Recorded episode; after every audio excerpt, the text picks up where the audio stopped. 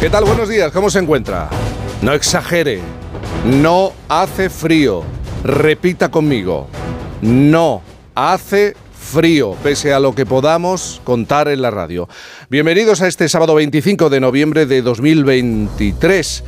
Hablamos de un mes para la celebración, ya sabe, del 25 de diciembre, fun fun fun. ¿Qué se va a encontrar si sale a la calle en esta jornada? Pues en la península y Baleares seguimos hablando de anticiclón con predominio de cielos poco nubosos o con nubes altas. Cielos nubosos en el extremo norte, atención también con posibilidad de lluvias débiles esta mañana en el Cantábrico Oriental.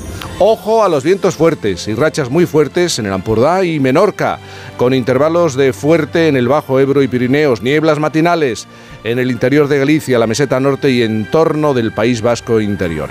A esta hora de la mañana, ¿Qué temperatura se va a encontrar? Pues en Estepa de San Juan, en Soria, uno de los pueblos más pequeños de España, con solo 6 habitantes, 3 grados. En Madrid 4 grados, en Barcelona 9 grados a esta hora, Santa Cruz de Tenerife, afortunado siempre 18 grados, Palma 9 grados, León 11 eh, no, ya, ya, ya me he pasado de frenada, 1 grado, 1 grado, Bilbao 10 grados, Zaragoza 10 en Sevilla 6 grados. O por ejemplo en A Coruña 7 grados. Hoy, nos lo recordaba el equipo de Juan Diego Guerrero, es el día por la eliminación de la violencia de género. Algunos datos. En 2020 murieron en España 50 mujeres por este tipo de violencia, 49 mujeres en 2021. En 2022 fueron 50 y este año ya hemos superado estas cifras, por no hablar del número total de agredidas, y yo siempre me acuerdo de los niños que se quedan huérfanos.